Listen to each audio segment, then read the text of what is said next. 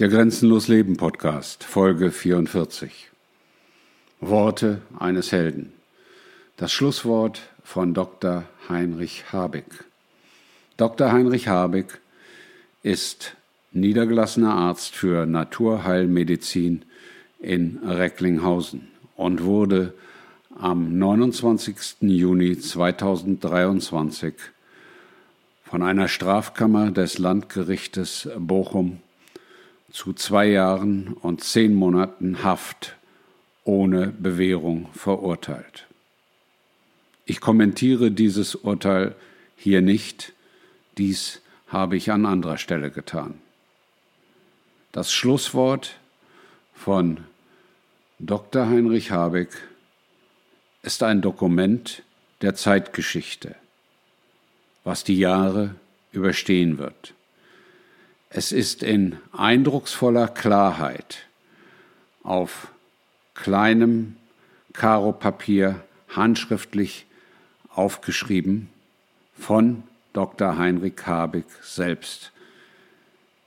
Die Ausfertigung verrät ein großes Maß an Klarheit, innerer Ruhe und Souveränität.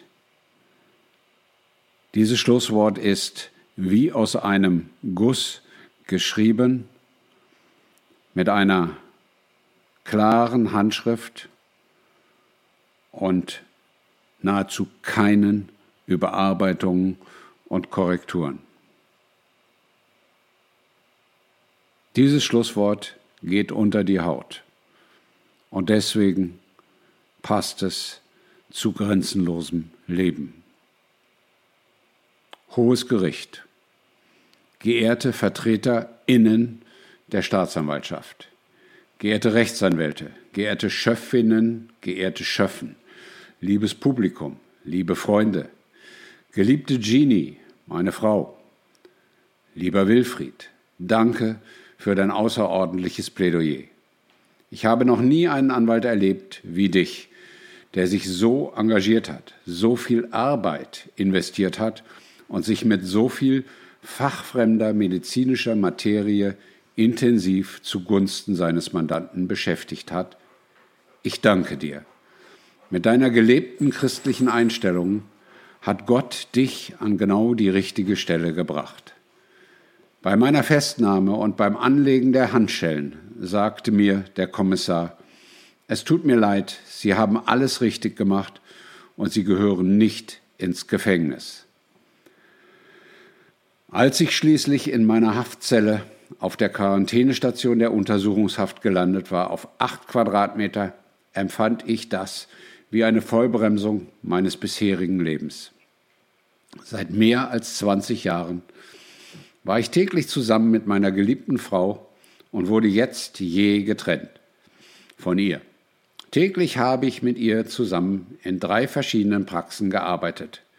Ich konnte plötzlich keinen Patienten mehr behandeln oder beraten. Ich hatte im Laufe meines Arbeitslebens eine gewisse Arbeitssucht entwickelt und ich hatte ein ausgeprägtes Helfersyndrom. Meinem Helfersyndrom konnte ich in der Haft weiter nachgehen, aber täglich war ich 23 Stunden allein auf acht Quadratmeter. Ich musste mich also mit mir selbst beschäftigen. Später als ich Arbeit bekam, hatte ich wieder reichlich Gelegenheit, anderen Mitgefangenen zu helfen, entweder als Arzt, an dieser Stelle fehlt anscheinend ein kleines Stück, denn es geht von jetzt an mit der Seite 1b weiter. So oft ich konnte, habe ich meinem Onkel in der Praxis besucht und durfte in seinem Arztzimmer mit dabei sein, wenn er Patienten untersuchte und behandelte. Wo immer es möglich war, setzte er naturheilkundliche bzw. biologische Therapien und Heilmittel ein, mit großem Erfolg. Er war sehr beliebt und hatte über 3000 Patienten. Oft hat er mich auch auf Hausbesuche mitgenommen. Später, während meines Studiums, absolvierte ich bei ihm in einer Landarztpraxis eine Formulatur. Meine Faszination für diesen Beruf und für die speziellen Therapien meines Onkels sowie der sanfte, gutmütige Umgang meines Onkels mit seinen Patienten wurde noch mehr verstärkt durch diese Formulatur.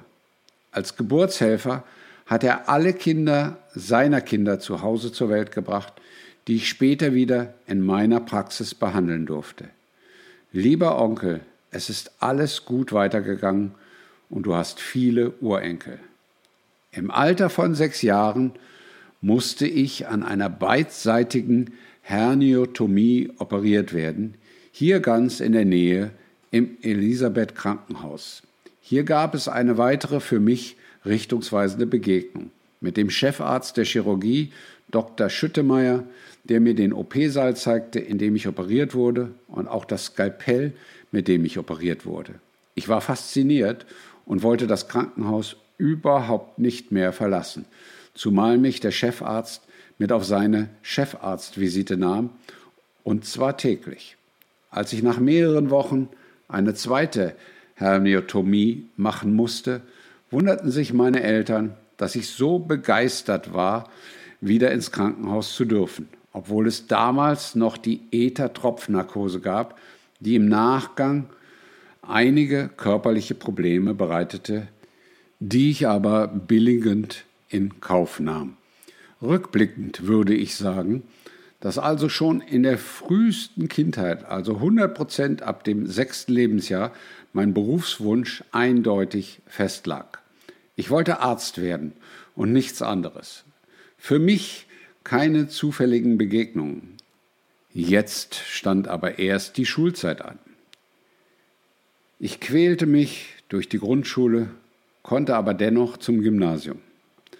Das Gymnasium wechselte ich mehrfach und kurz vor dem Abitur landete ich in Bergkamen, weil mein Vater dort als Kunstlehrer Studiendirektor werden konnte und wir Kinder mussten mit an die neue Wirkungsstätte des Vaters. Gleichzeitig erwarb mein Vater einen alten Bauernhof, den meine Geschwister und ich nach der Schule täglich renovieren mussten. Diese Zeit fiel genau in die Abiturvorbereitung. Ich habe meistens nachts gelernt und den damals erforderlichen Numerus Clausus damit verpasst. Deshalb verpflichtete ich mich bei der Bundeswehr zur Ausbildung zum Reserveoffizier, auch mit der Überlegung, eventuell über die Bundeswehr Medizin zu studieren, was ich dann aber wieder verwarf. Nachdem ich zwei Jahre das Recht und die Freiheit der Bundesrepublik Deutschland auf dem Kampfpanzer Leopard verteidigt hatte, fing ich direkt nach dieser Zeit im Krankenhaus als Praktikant an und fuhr nachmittags und nachts Taxi, um Geld zu verdienen. Ich kam im Krankenhaus sehr gut zurecht und konnte dort nach dem Praktikum weiter als Krankenpflegehelfer arbeiten. Ich bewarb mich um eine Ausbildung in der Krankenpflege und absolvierte dort anderthalb Jahre nur, weil ich dann nach einem Medizinertest einen Studienplatz in Medizin erhielt, und zwar in Münster. Nebenbei machte ich vier bis fünf Nachtdienste pro Woche im Krankenhaus Lünen, St. Marienhospital, um mir das Studium zu finanzieren, weil ich kein BAföG bekam. In diesen Nachtdiensten habe ich die praktischen Erfahrungen gemacht, die uns das Studium vorenthalten hatte. Nach den Nachtschichten im Krankenhaus fuhr ich zurück nach Münster zur Universität in die Hörsäle. Die besten Vorlesungen der interessantesten Professoren waren immer morgens um 8 Uhr. Ich kämpfte im Hörsaal gegen die Müdigkeit, um nichts zu verpassen. Den Schlaf holte ich nachmittags nach. Ich versuchte, alle Scheine schnell zu machen, um pünktlich die Zulassung zum Physikum zu bekommen. Im Krankenhaus nachts zwischen 1 Uhr und 3 Uhr war wenig los in der Ambulanz, so dass ich mich in einem Arztzimmer zum Lernen zurückziehen konnte für zwei Stunden. Dann kam die intensive vorlesungsfreie Vorbereitungszeit auf das Physikum mit zehn bis zwölf Stunden Lernen und Lesen für acht Wochen, nur unterbrochen durch Joggingläufe um den Aasee in Münster. Nachts wachte ich auf und hatte eine Pulsbeschleunigung, als wenn mir das Herz aus der Brust springen wollte. Ich konsultierte einen Internisten, der bei mir keine physische Störung feststellen konnte, verschrieb mir aber für meine vegetativen Symptome Beta-Blocker, die bei mir aber zu kompletter Apathie und Adynamie führten, was für meine Physikumsvorbereitung eher kontraproduktiv war.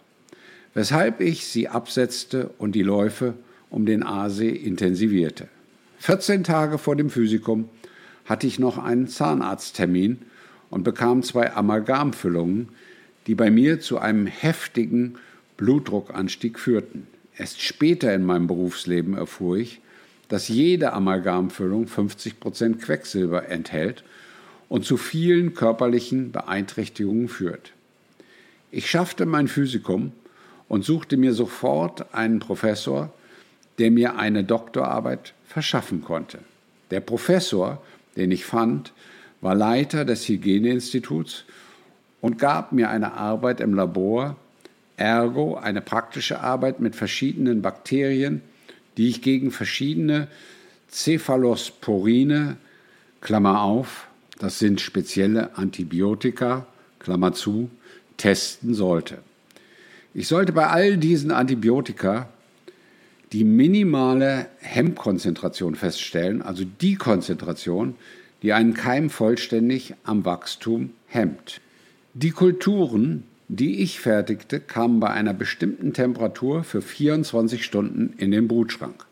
Am nächsten Tag holte ich die Kulturen aus dem Brutschrank, zählte die Bakterienkolonien und trug sie in Diagramme ein und fertigte Grafiken danach an. Nach vier Monaten gab ich meine Arbeit, sauber gedruckt, beim Professor ab. Am nächsten Tag bestellte er mich ein und sagte mir, dass ihm die Ergebnisse bei den Klebsiellen nicht gefallen. Mit diesen Werten könne er nicht nach Tokio zur Firma Takeda fliegen. Ich sollte also meine Ergebnisse fälschen bzw. Korrekturen durchführen, bis der Firma das Ergebnis gefallen könnte. Es handelte sich um verschiedene Antibiotika, die keinerlei Wirkung bei Klebsiellen zeigten, die immerhin gefährliche Pneumonien bei Kindern auslösen können. Im Text steht konnte. Ich sagte dem Professor, dass ich mich an diesem Betrug nicht beteiligen wollte und zog meine Arbeit zurück. Meine Kommilitonen erzählten mir Ähnliches, erfüllten aber die Wünsche der Professoren ohne schlechtes Gewissen. Für mein bestandenes Physikum bekam ich von einer Pharmafirma ein teures Pathologiebuch als Geschenk nach Hause geschickt.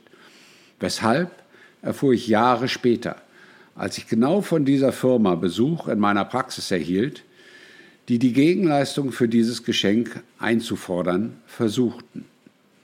Sie wollten, dass ich für sie Medikamente austesten sollte an meinen Patienten. Ich bot ihnen an, dass sie das geschenkte Buch wieder mitnehmen könnten. Nach drei weiteren Staatsexamen war ich endlich Arzt und konnte mir aus mehreren Abteilungen aussuchen, wo ich arbeiten wollte. In dem Krankenhaus, welches ich wie meine Westentasche kannte, weil ich hier jahrelang im Nachtdienst gearbeitet hatte. Ich entschied mich für Anästhesie und Intensivmedizin. Ich hatte also den schönsten Beruf der Welt und bekam am Ende des Monats sogar noch Geld dafür.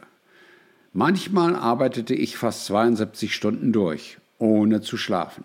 Ich arbeitete wie in Trance und habe mir trotzdem nie etwas zu Schulden kommen lassen. Es gab nie eine Unachtsamkeit oder einen ärztlichen Kunstfehler, weil mir das Leben meiner mir anvertrauten Patienten heilig war. Ein weiteres Erlebnis im Krankenhaus verstärkte und euphorisierte mich bezüglich meiner Berufswahl. Da Schlafen oder Ausruhen im Krankenhaus eher Luxussache ist, schlenderte ich nachts über die Flure der einzelnen Abteilungen, um in Bewegung zu bleiben, bis zum nächsten Anpiepsen von der Intensivstation. Um zwei Uhr nachts entdeckte ich auf dem Flur einer Station eine Blutspur, die vermutlich von einem Patienten verursacht wurde. Die Blutspur führte von einem Zimmer bis zur Toilette und wieder zurück. Ich ging dieser Blutspur nach und fand einen komatösen, kreidebleichen fünfjährigen Jungen in seinem blutverschmierten Bett. Er hatte eine flache Atmung und einen stark beschleunigten Pulsschlag. Ich telefonierte sofort mit meinem Oberarzt, der mir sagte, ich solle den Jungen sofort in den OP fahren, er wäre sofort da. Der Kleine hatte im Laufe des Vormittags eine Tonsilektomie, in Klammern eine Entfernung der Mandeln, mit der Komplikation einer Nachblutung. Über die Zentrale ließ ich den HNO-Arzt anrufen, der nach zehn Minuten im OP erschien. Der Kleine hatte fast die Hälfte seines Blutvolumens verloren und er brauchte mehrere Blutkonserven, um wieder einen normalen Hämoglobinwert zu haben. Der HNO-Arzt hatte starke Schwierigkeiten, die nachblutende Arterie zu finden. Wir kämpften bis 5.30 Uhr um den Jungen, bis er schließlich um 6 Uhr auf meiner Intensivstation landete. Mittags bei der Visite saß er vergnügt im Bett und mir kamen die Tränen vor Glück. Ein Menschenleben gerettet. Das gibt so viel Motivation und schüttet Glückshormone aus. Wäre keiner zufällig über den Flur geschlendert, was wäre dann passiert? Mit so einem Erfolgserlebnis ein Leben erhalten zu haben, zum noch richtigen Zeitpunkt, schweben sie wochenlang auf Wolke 7. Gut, dass der kleine Patient nie erfahren hat, wie schlecht es um ihn stand.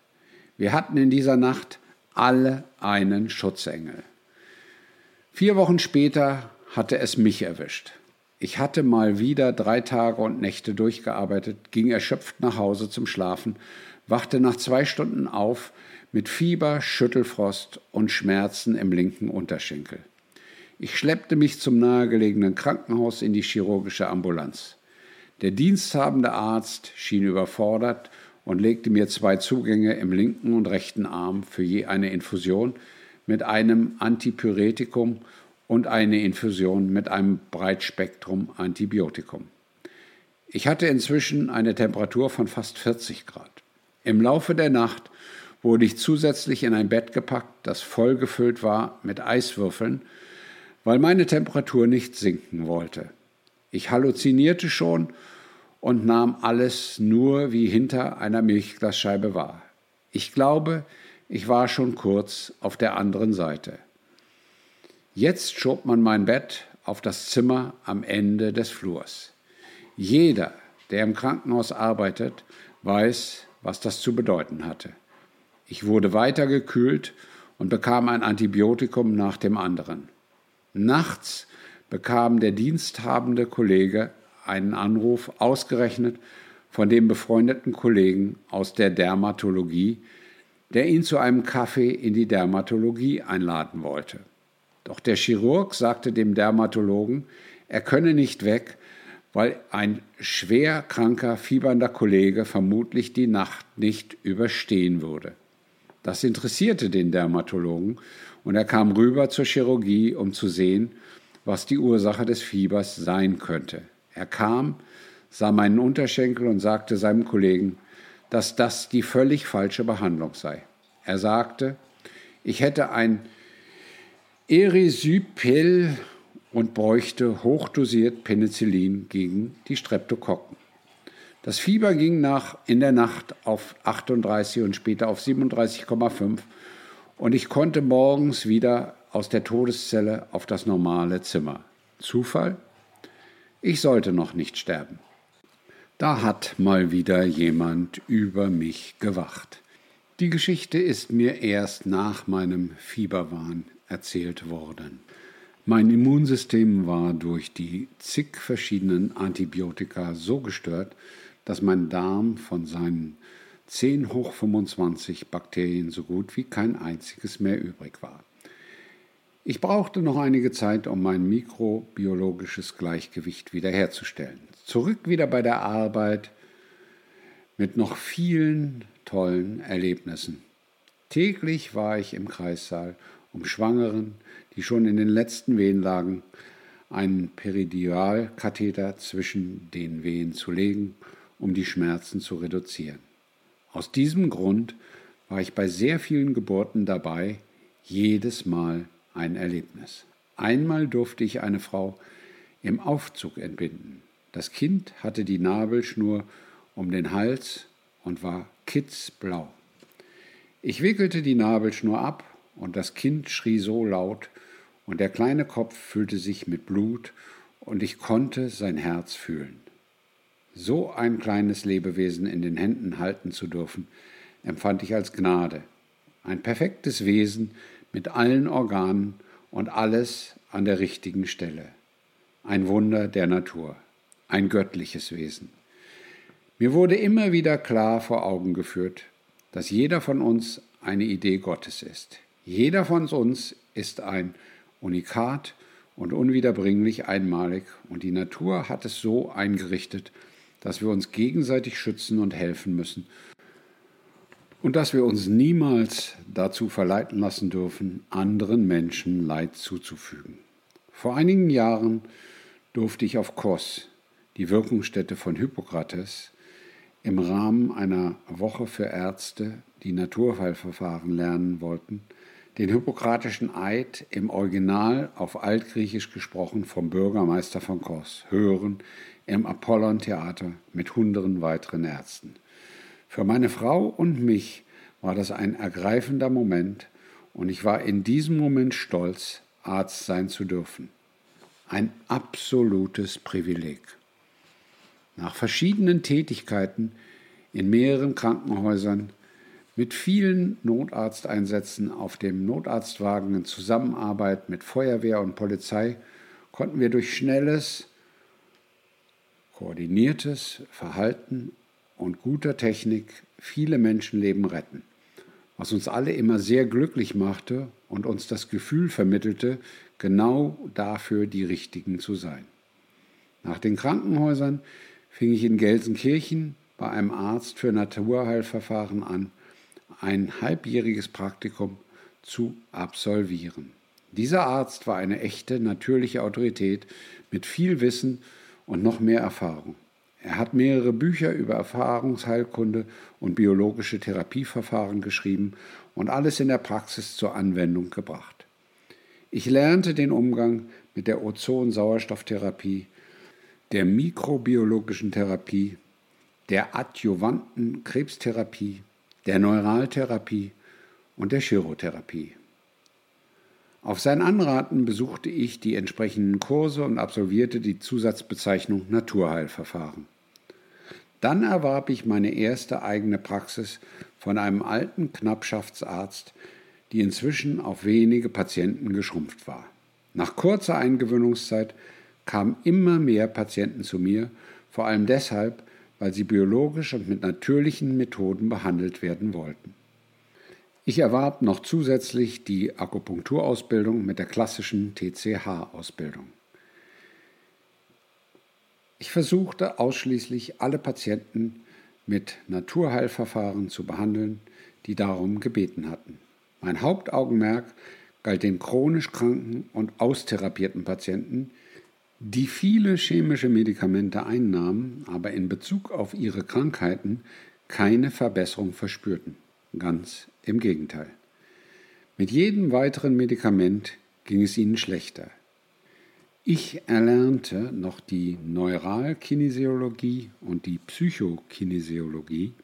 Ich konnte vielen schwerkranken Patienten gut helfen. Diese neue Behandlung benötigt viel Zeitaufwand, weil die Patienten vieles anders machen mussten und Erklärung und Hilfe benötigten.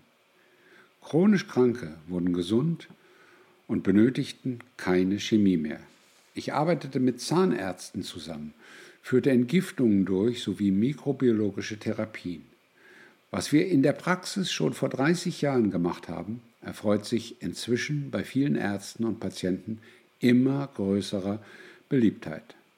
Bei den akut erkrankten Patienten mit Grippe, Influenza, akuten Sinusitis und akuter Bronchitis hatten wir komplex homöopathische Cocktails, die wir mit Eigenblut bzw. ozonisierten Eigenblut verabreichten. Diese akuten Therapien halfen schnell und waren nebenwirkungsfrei. Bei Patienten, die häufiger akute Erkrankungen dieser Art hatten, schloss sich noch eine umfangreiche Darmsanierung an. In Zusammenarbeit mit Zahnärzten konnten beherdete Zähne saniert werden sowie vorhandene toxische Belastungen eliminiert werden. Wir bezeichneten das als Gesundheitsblockaden. Ziel aller therapeutischen Interventionen war die Wiederherstellung der Autoregulation des göttlichen Immunsystems. Der Patient lernte also unter anderem auch durch begleitende Veränderung der Ernährungsgewohnheiten sich dauerhaft ohne Arzt und ohne chemische Medikamente selbst gesund zu erhalten. Das alles war anstrengend und sehr zeitintensiv und damit habe ich auch mein Praxisteam sehr in Anspruch genommen.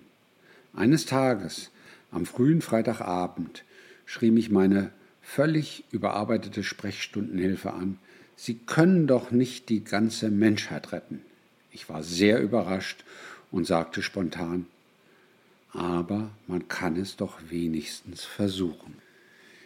In der Corona-Zeit haben wir genau dieses Therapiekonzept erfolgreich weiter durchgeführt.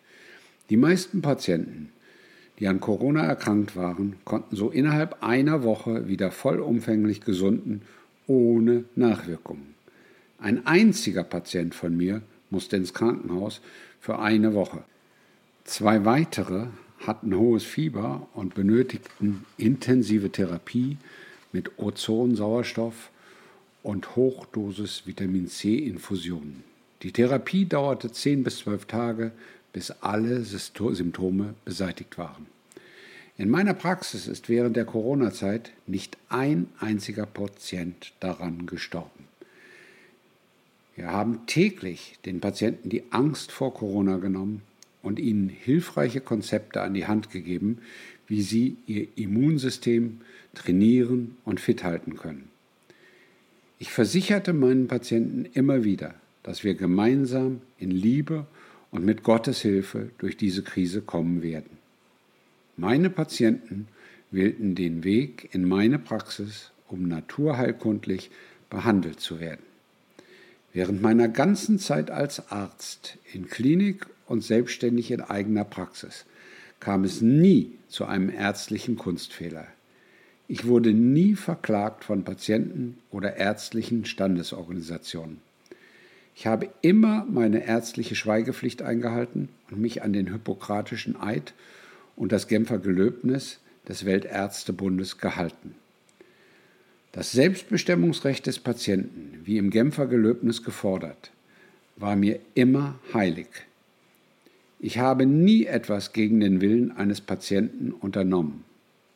Hier in der Untersuchungshaft hatte ich Gelegenheit, viel zu lesen, auch Bücher von engagierten, mutigen Ärzten und Zahnärzten die über ihre Erfahrungen während der Corona-Pandemie erzählten.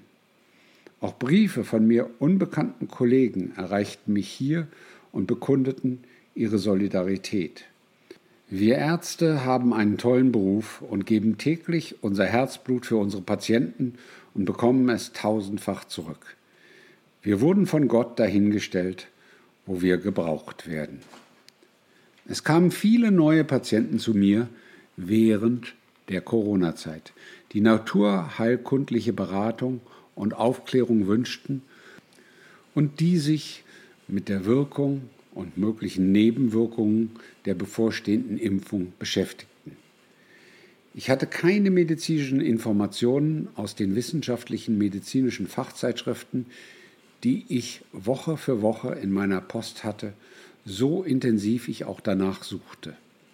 Meine Empirie im Umgang mit der jährlichen Grippewelle, grippalen Infekten und Influenza war das Einzige, womit ich dem Patienten dienen konnte. Etwas war vollkommen neu. Die Angst und Panik und die Verzweiflung, als ob die Welt untergehen sollte. Wichtig war mir zunächst, mehr Sachlichkeit in die Debatte zu bringen, die Angst zu reduzieren und über sinnvolle Prophylaxe zu sprechen, wie in den vergangenen Jahren bei jeder bevorstehenden Grippewelle. Zu der bevorstehenden Impfung gab es keine offiziellen Angaben zur Wirkung bzw. Nebenwirkung. In den Jahren zuvor wurde gerade von älteren Patienten der Wunsch nach einer Grippeschutzimpfung an mich gerichtet.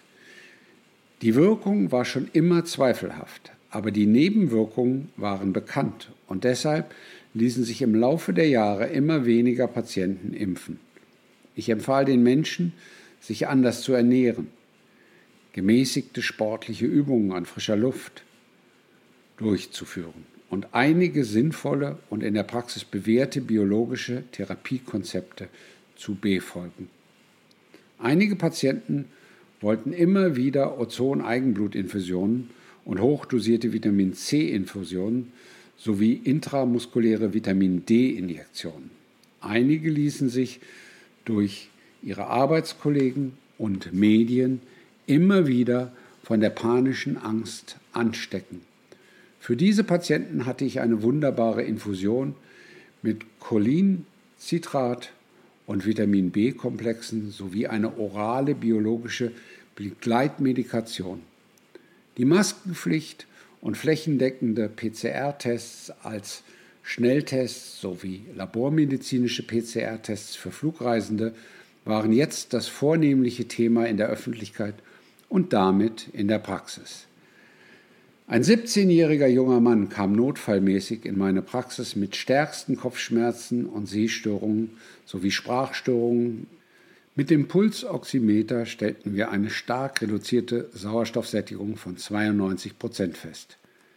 Er hatte eine Hyperkapoxie mit konsekutiven zerebraler Hypoxie, was die Kopfschmerzen, Sehstörungen und Sprachstörungen erklärte. Dieser Zustand war lebensgefährlich und wurde durch permanentes Tragen einer FFP2-Maske während einer fünfstündigen Mathearbeit erzeugt.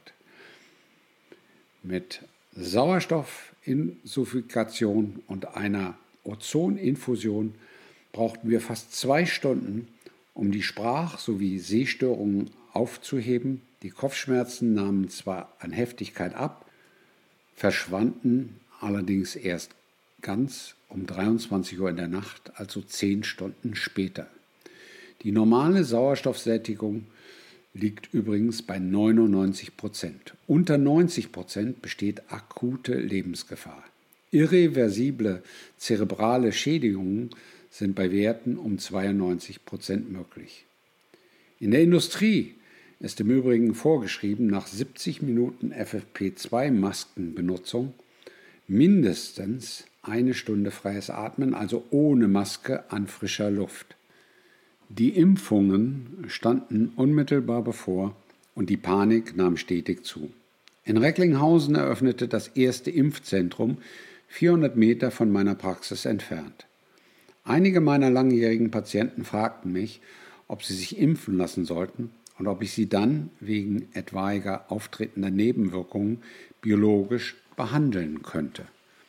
Obwohl ich überhaupt nicht wusste, was an Komplikationen und Nebenwirkungen auf mich zukommen könnte, bejahte ich und sagte aber, dass ich therapeutischen Erfolg nicht garantieren könne, weil es keine Informationen darüber gab.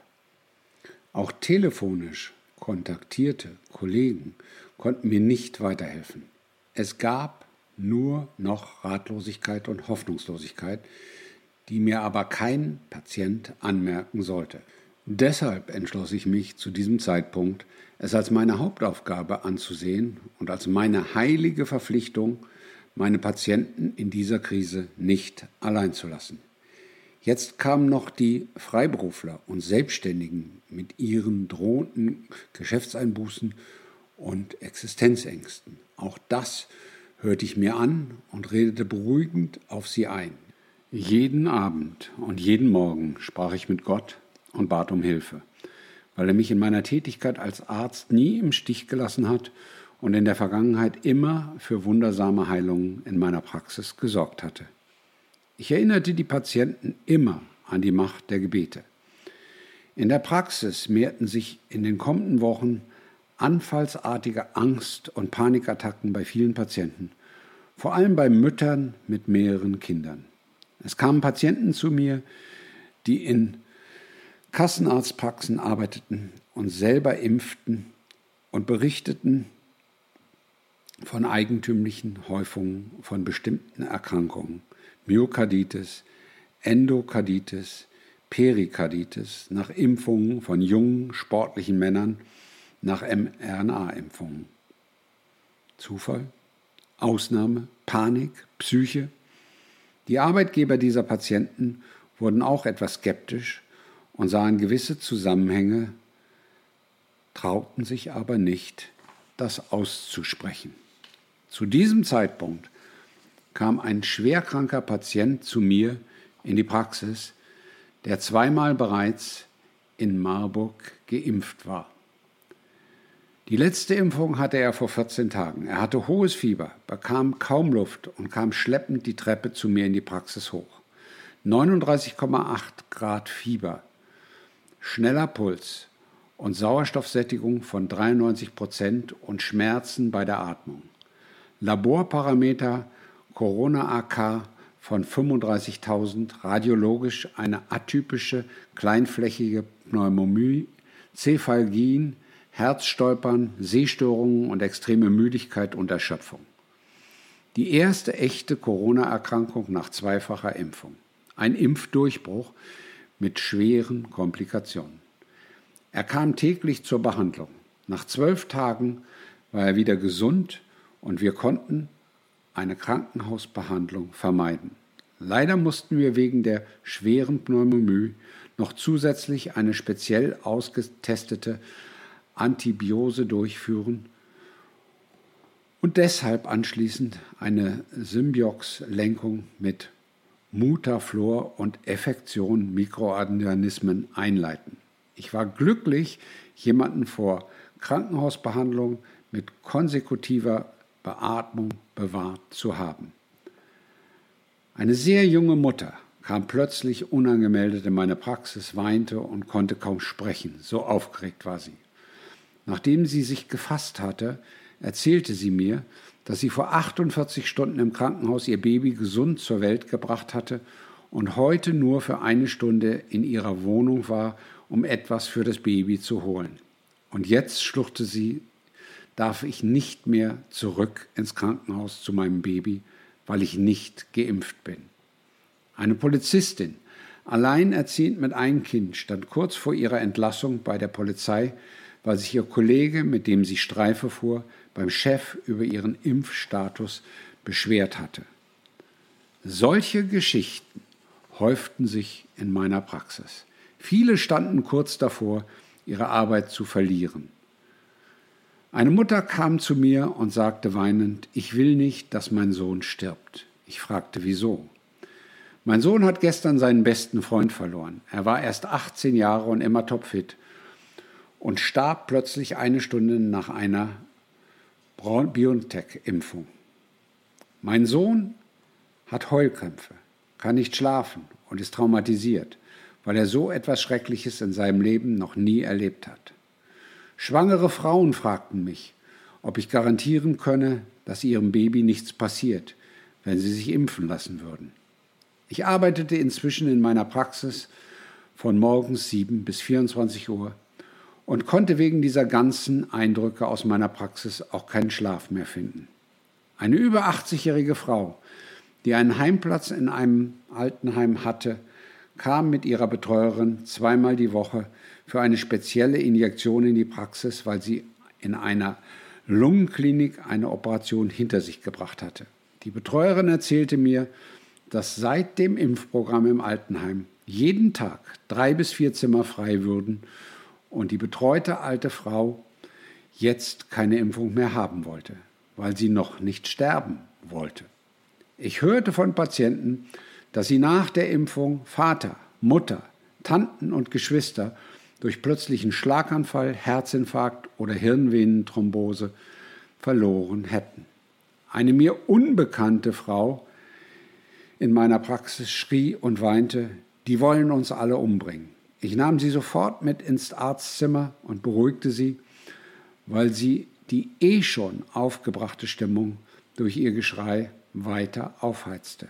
Ich versuchte immer wieder Ruhe zu vermitteln, was nicht einfach war, weil ich auf viele Fragen keine Antwort mehr hatte.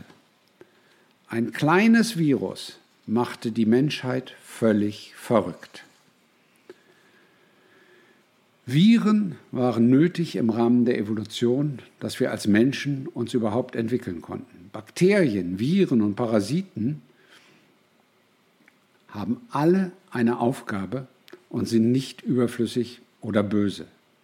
Wir haben täglich Kontakt mit Millionen von Viren, die unser Immunsystem trainieren. Millionen Bakterien besiedeln unsere Haut und erzeugen einen pH-Wert, der uns schützt.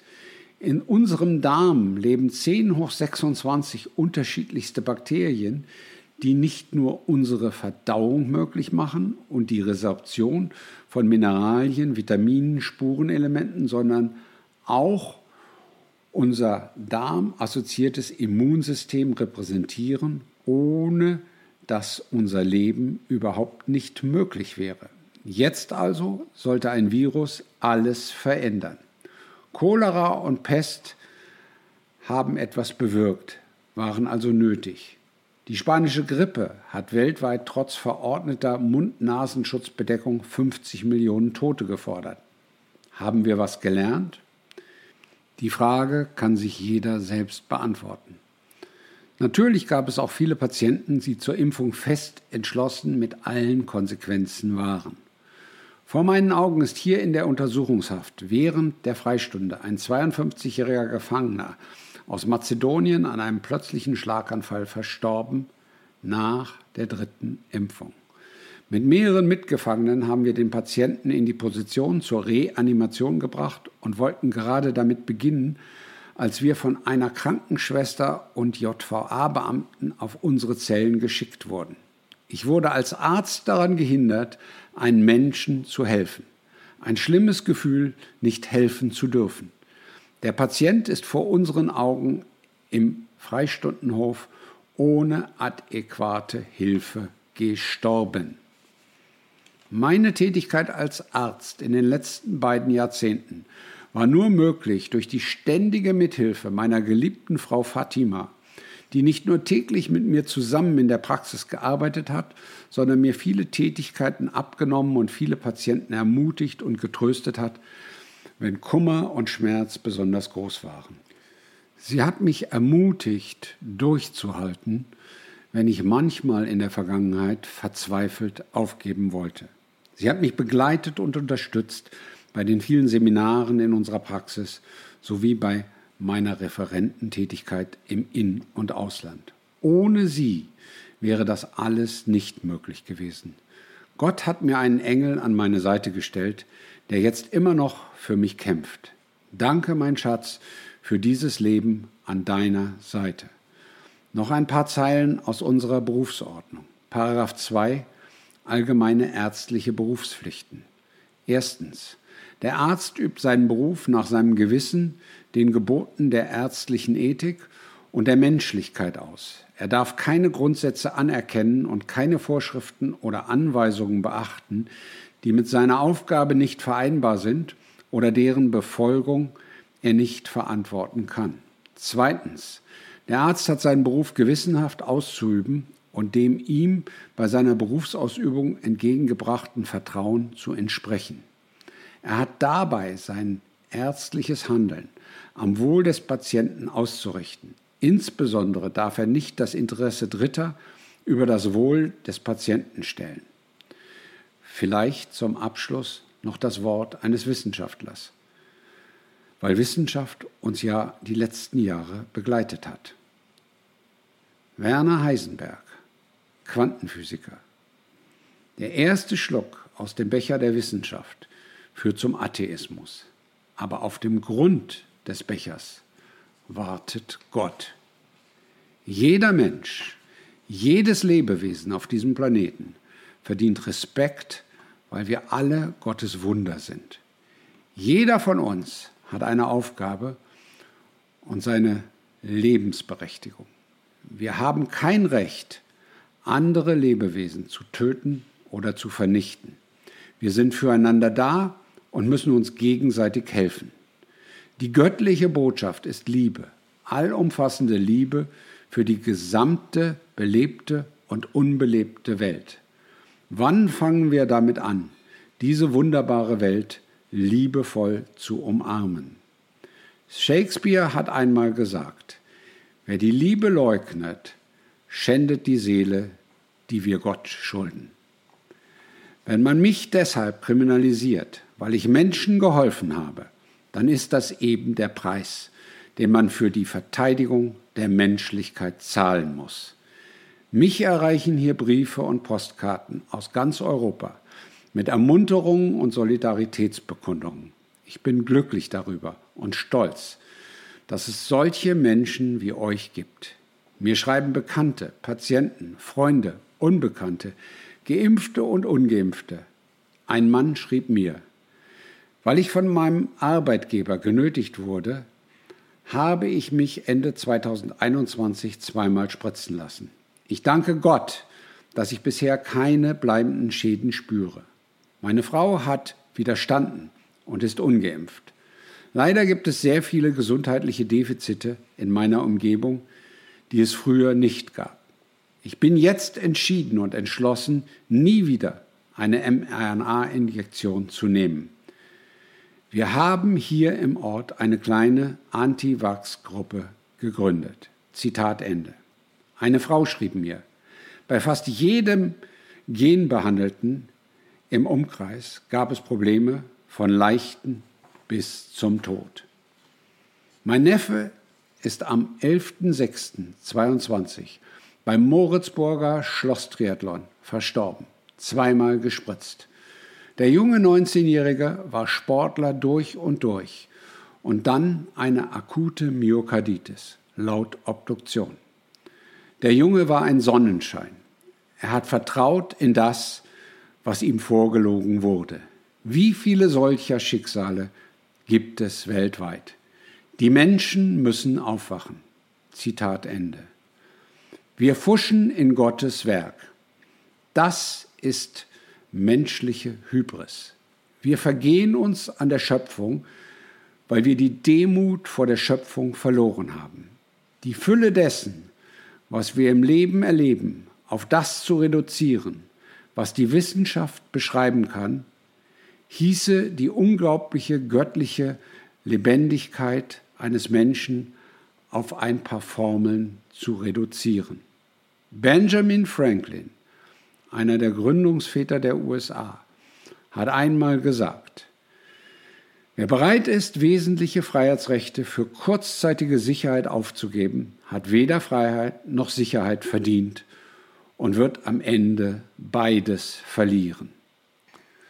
Vor einigen Jahren wurde ich noch ein drittes Mal vor dem sicheren Tod bei 220 Kilometer pro Stunde auf der Autobahn nachts um 1 Uhr durch göttliche Fügung gerettet, als ich durch Verjüngung der Überholspur auf die Rasenfläche neben der Mittelleitplanke gezwungen wurde, für einige hundert Meter ohne Schäden am Auto.